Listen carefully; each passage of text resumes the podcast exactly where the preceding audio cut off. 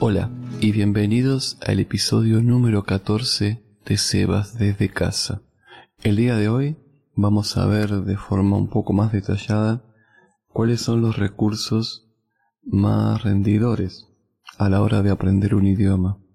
Como ya hablamos en episodios anteriores, a la hora de estudiar un idioma de forma autodidacta, es utilizado lo que se conoce como input comprensible.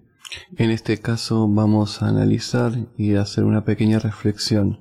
Si es que debe ser comprensible siempre, o más puntualmente, si al no ser comprensible aporta algo a nuestro aprendizaje. El input es la manera en que el idioma entra a nosotros, ya sea escuchando como leyendo, pero habría que analizar de qué forma y cuáles son los resultados que se obtienen diariamente a través de la semana, meses y años. El hecho de estar escuchando al nuevo idioma todos los días, sea mucho o poco tiempo, 15 minutos, 3 horas por ejemplo, es imprescindible, de eso no queda ninguna duda, pero la pregunta es ¿qué escuchar? En el caso de elegir un podcast donde la mayoría de lo que escuchamos lo entendemos bien, sirve claramente para estar inmerso en el idioma repetidas veces las mismas frases y expresiones con vocabulario conocido. La idea es escuchar continuamente para que cada día sea más natural usarlo y comprenderlo. Si aparecen palabras nuevas, se puede aprender por deducción o simplemente están ahí y las vamos escuchando. Esas palabras irán apareciendo en los demás días, en todos los podcasts o el material que estés utilizando. Esa es la idea. Cada palabra nueva aparecerá de improviso, sin pretenderlo, salvo que sean palabras muy técnicas o de un determinado tema. Ya iremos viendo cómo incorporar ese tipo de vocabulario nuevo. Es importante que no olvidemos de que estamos estudiando de forma autodidacta. La idea es sin invertir un centavo, o lo mínimo y necesario. De esta manera tenemos que tener cierto sacrificio, y buscar diferentes estrategias para que nuestro aprendizaje siga evolucionando. Por lo pronto, escuchar cosas que entendemos bien sirve. Pero, ¿y qué más? ¿Qué pasa si escuchamos algo que no entendemos nada o entendemos poco? Yo creo que acá viene lo bueno. El hecho de no poder seguir el hilo de una conversación o de un monólogo no significa que no sirva o que sea una pérdida de tiempo realmente. Voy a poner un ejemplo. Supongamos que a las palabras que no comprendemos le ponemos una letra. Como bien sabemos, A depende de B, pero si se acercan A con B, se separan. En este ejemplo que acabo de inventar y que no tiene ninguna eh, ningún significado científico ni mucho menos, vemos que sin saber el significado de las letras entendemos qué está pasando con ellas. Entonces, más allá de no entender el tema del que se está hablando, sirve, ya que seguimos escuchando el idioma, su estructura y demás cosas que necesitamos practicar.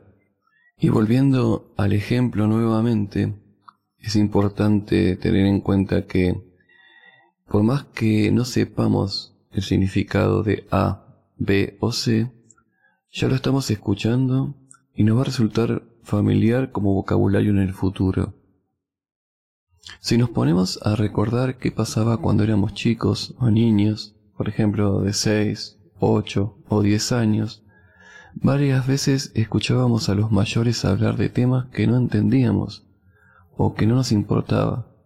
Pensemos en la cantidad de veces que pasó eso. O lo mismo si era que estaba la TV o la radio prendida. La escuchábamos de fondo, Temas que eran de mayores, pero igual los íbamos incorporando, porque el idioma se sigue adquiriendo. Ahora quiero poner un ejemplo típico de una familia en Latinoamérica. Una charla, por supuesto, de mayores, ¿no? La verdad es que la economía está cada vez peor y apenas nos alcanza para el día a día. Bueno, de esto Quizás la palabra economía o quizás la expresión el día a día no la comprendíamos, pero sí la escuchábamos seguido. En algún momento la incorporamos y cuando eso ocurrió ya la teníamos escuchada mil veces. Multipliquemos entonces las miles de cosas que fuimos escuchando así. Bueno, con el input se va adquiriendo de una forma parecida. La diferencia es que de chicos no nos interesaba saber el significado en el momento. Ahora de grandes sí. Puede pasar también que me digas que querés aprender sí o sí tal vocabulario, a la vieja usanza.